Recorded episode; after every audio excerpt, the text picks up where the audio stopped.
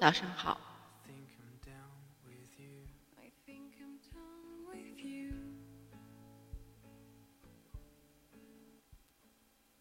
先告诉大家一个好消息，就是至少经过我这一周短暂的实验，嗯，就是调整作息有了非常明显的进步。那现在都是晚上可能，呃，十二点到一点左右睡觉，主要是十二点左右吧。然后放下了很多东西，不管在想什么，都第二天早上起来再做。所以今天也是一个早上的录，现在是早上九点二十分。那我们可能就把时间控制在十分钟左右，不然我可能要会迟到啊什么之类的。那那我这几天最大的一个感受就是身体变好了很多，然后之前长时间头疼也缓解了一些，然后能成功的一大原因其实是自己放下了很多头的，就是自己没有给自己很多负担了，像之前。讲那个存在主义救了我这种焦虑的那一章，最后很鸡汤，就让大家跟焦虑共处。但，就如果你学会跟他正常的、正确的共处方式，焦虑感是会减弱的。我现在看到后面了，其实已经看到第五章还是第六章？第六章，整体感觉会。有一点鸡汤，就是觉得，嗯，就这，所有哲学家、存在主义哲学家研究了这么久的问题，就但得出的结论却是和一些嗯鸡汤文章，甚至说一些传统的观念是相符合的，但同时其实是有得到一些力量，特别一些片段了。那我们今天看能分享多少分享多少，因为时间有限嘛。我先来看第六章，讲的是道德。那道德的话，在西方可能更多的会跟……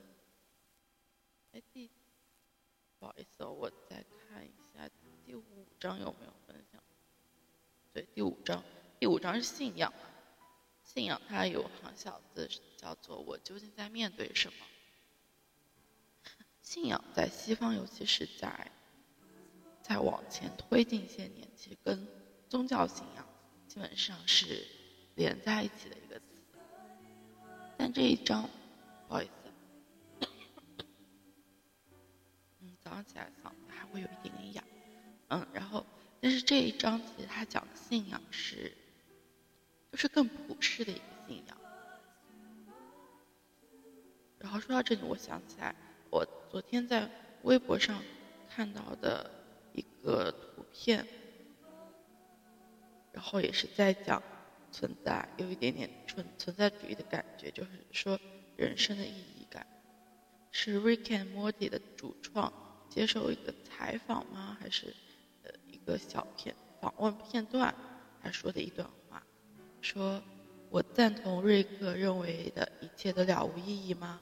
这应该是别人给他提的一个问题。他说：“其实不赞同，因为意识到什么都无所谓。虽然如此，却无益于你。地球会挂掉，太阳会爆炸，宇宙在变冷，到最后什么都无所谓。你越能抽身，就能承受越多的事实。但当你聚焦于地球，当你聚焦于一个家庭，当你聚焦于一个人的大脑。”聚焦于一段童年，或是一段经历，你看到的是，一切都很重要。我们常有机会去短暂体验各种幻觉，比如我爱我女朋友，我爱我的狗狗，这何尝不更好呢？意识到什么都无所谓这个事实，其实能拯救你于那些糟糕时刻。一旦挺过那些可怕事实，并接受它。那任何地方都是宇宙的中心，任何时刻都是最宝贵的时刻，任何事情都是人生的意义，这才是神来之笔。我现在又读这段话，有一个不同的感悟，就之前会觉得啊，这是有意义的，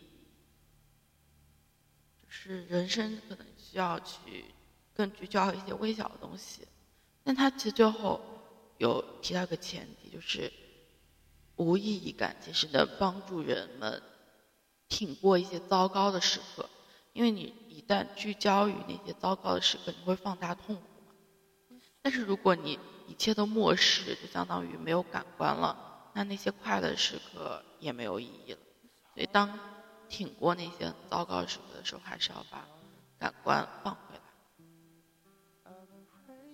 嗯，虽然我现在就就突然觉得内心有点复杂，我也不知道该说什么，但这或许是一种方法。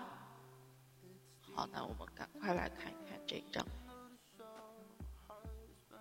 他第一段写的就是一个场景，自己的一些感受还挺真实的。虽然我并不写感恩日记，但在黑狗扑向我的喉咙时，我会提醒自己。孩子们现已长大成人，他们身体健康，前途无量，品行端正。我会记下，现在的我既未穷困潦倒，牺牲于难民营，也没有生活在阿富汗，踩到爆炸装置。在我努力自我安慰时，心底有有一个声音气势汹汹地说：“如果你真要寻找能让你掉眼泪的事，等着就行了。”有时我会自我折磨。想着自己应该享受当下的美好，可悲伤一旦袭来，美好都不过是梦幻泡影罢了。就是前面说黑狗扑向我的喉咙，其实就应该是代指的就是被悲伤所沉浸的时候。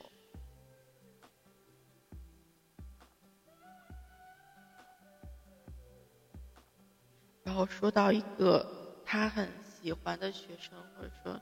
嗯本应该前途无量的、很虔诚的一个学生去世了。然后卡伦的葬礼在六月的一个下午，尽管气氛阴沉，但好在阳光明媚。如果加缪恰巧出现在葬礼上，他肯定会这样劝我：“去吧，带着你的悲痛与愤怒，在泥土里打滚吧。”但如果你不喜欢这么做，就别再为卡伦死亡的意义或是其他任何事而烦恼。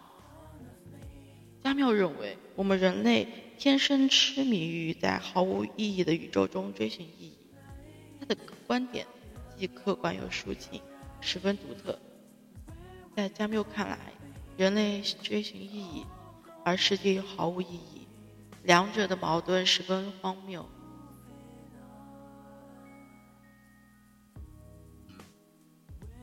所以他开出的存在主义妙药方，就是要接受我们内心最深处的愿望，接受枉然这一事实，并坚信这一荒谬的领悟。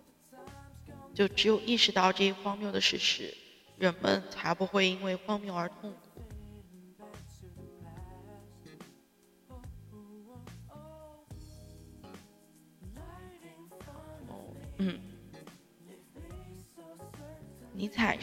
缪的灵感之源，然后叔本华是尼采灵感之源，所以回到的源头，叔本华是这么说的：年轻的时候，我们等待人生之路的开启，就像是坐在戏院里等待着大幕拉起的孩子那样欢欣雀跃，对即将到来的东西充满期待。幸运的是，我们还不知道会迎来什么，而在那群有见识的成年人看来。这群孩子有时像是无知的少年罪犯，他们所受到的惩罚不是死刑，没错，而是活着，而他们则不知道这个刑罚意味着什么。这章节内容读到这里非常悲观啊，就是你要去接受生活的一切，就是你先要知道生活就是很痛苦的，然后无意义的，你要去接受这种无意义，然后就非常的荒诞。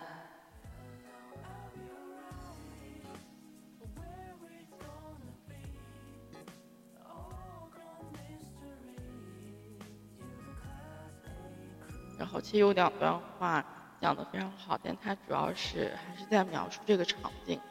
我们就先不分享，我们先把这一章看完。嗯，因为现在就尽快结束，然后开始到后面有一个转折了。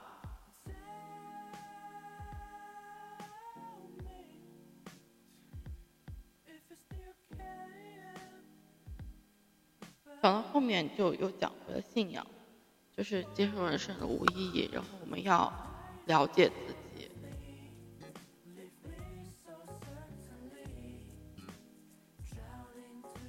如前所述，反观自己内心时，我们审视头脑活动的一面，决定了我们会如何梳理内心活动。科尔凯郭尔或许是想多了，但是他和。托斯妥耶夫斯基都认为，不通过信仰，自我透明便无从实现，而且对自己真诚以及苏格拉底所宣扬的认识你自己，都要求我们运用恰当理念来看待生活。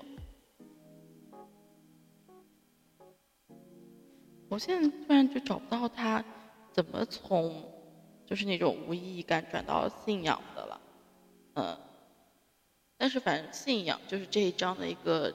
主要的词汇嘛，也是给出的一个所谓的药方。那特别在最后，他有这样一一句话：，嗯，即使你不相信对上帝的信仰，依然可以祷告。陀思耶呃，陀思妥耶夫斯基教导我们，信仰及信仰的焦虑，而把祷告比作倾听上帝的科尔凯尔科尔凯郭尔说过。祷告不会改变上帝，但会改变祷告的人。